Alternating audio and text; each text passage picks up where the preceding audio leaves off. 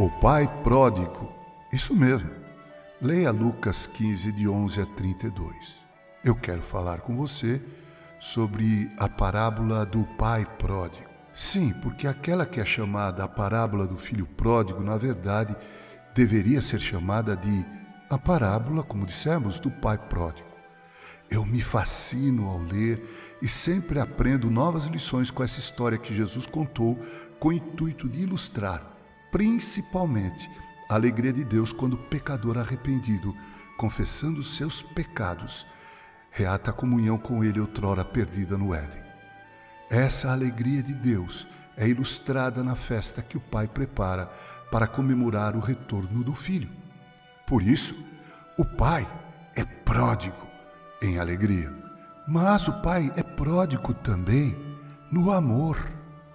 Veja, a parábola do filho perdido, porque essa deveria ser o nome dela, ensina o grande amor de Deus quando enviou Jesus, seu filho, para morrer por seus eleitos a quem ele amou antes da fundação do mundo.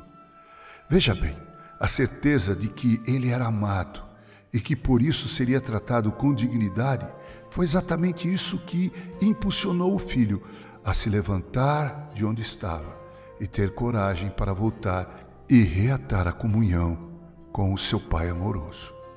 Muitos de nós, pela distância cultural que nos separa do mundo oriental, não percebe o quão grave foi a ofensa do filho mais jovem que pediu ao pai a sua parte na herança. Isso era como desejar a morte do pai. Um fato como esse se tornaria conhecido de todos no lugar onde eles viviam. Certamente, o jovem tinha saído do lugarejo onde vivia, porque já não havia mais ambiente ali para ele, nem na família e nem naquela comunidade, além dele querer gozar as, entre aspas, delícias da vida. Mas ele voltou. E ao voltar, o pai foi ao seu encontro e o abraçou e o beijou. Com isso, o pai está dizendo aos moradores daquele vilarejo: Não toquem nele, ele é meu filho que estava perdido e voltou. O pai ordena que troquem sua roupa, coloque um anel em seu dedo e novas sandálias nos pés. O filho arrependido está perdoado.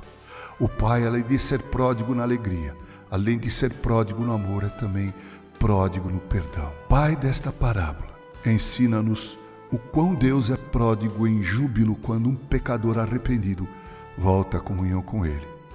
Essa história contada por Jesus ilustra o amor imensurável de Deus e também sua disposição em perdoar você, querido ouvinte, a todos nós, as nossas ofensas, as ofensas dos seus eleitos. Com carinho, Reverendo Mauro Sérgio Aiello.